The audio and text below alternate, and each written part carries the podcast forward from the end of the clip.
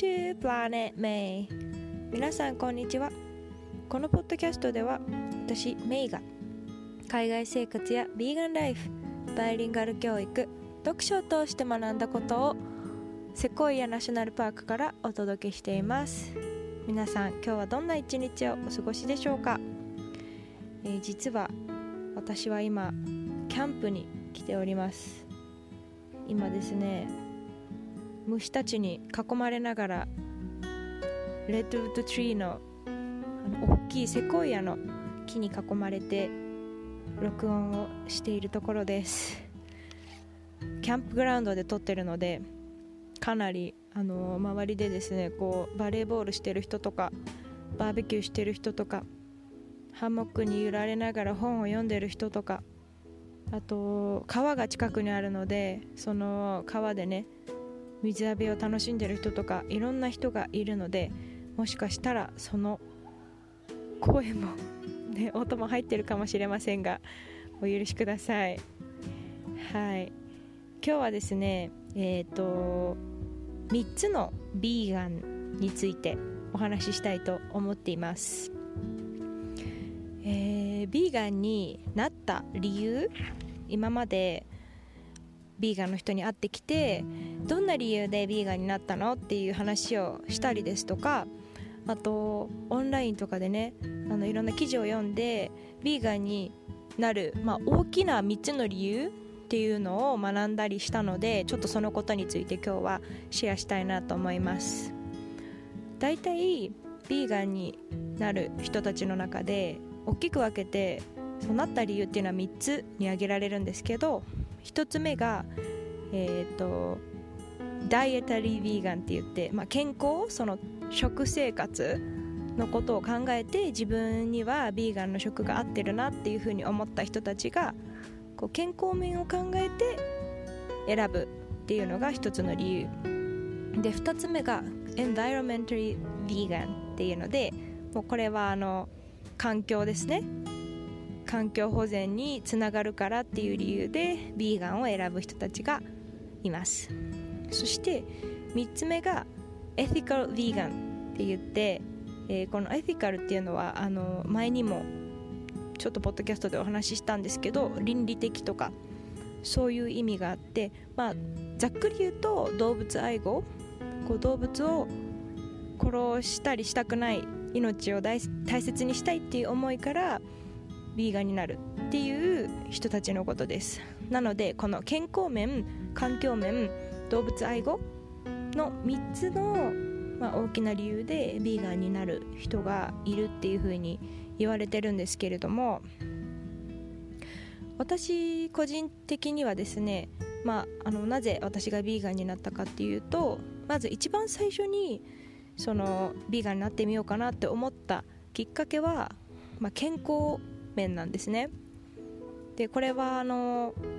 以前の映画界でもちょっと紹介したんですけれども「The Game Changers」っていうネットフリックスのあの映画をね見ていただけたらこう分かるんですけどビーガン、まあ、その菜食主義がどれだけこう体にいいかそのアスリートとかにもすごくこう疲労回復が早くなったりとかあとヴィーガンってこのヒョロヒョロっていうイメージがねサラダばっかり食べてるっていうようなイメージが強いと思うんですけど全然そんなことなくて十分なちゃんとプロテインタンパク質を取ればこう筋肉ねムキムキのアスリートにもなれるっていうようなそのドキュメンタリー映画を見て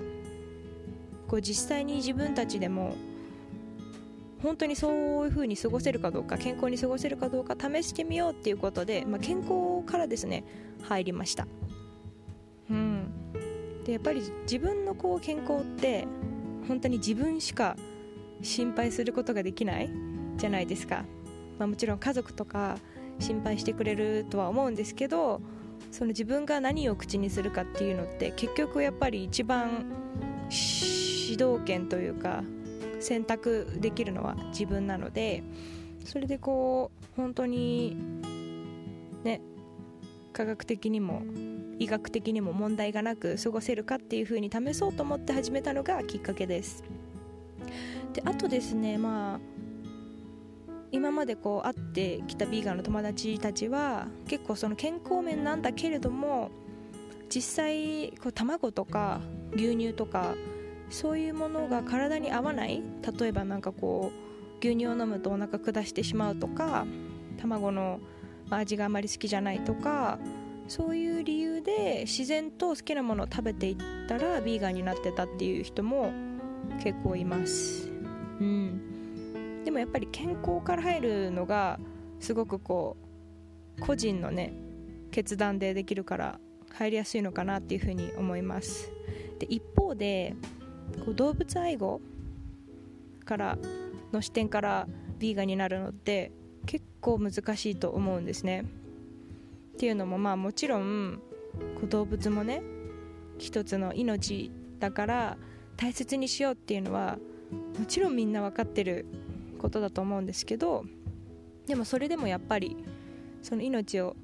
美味しくいただいて今までね肉とかを食べながら育ってきたわけだからなんか今更いきなりいやでも動物の命は大切だからもう今日から絶対に食べるのをやめようっていうふうに決断するのってすごく難しいんじゃないかなって思うんですね。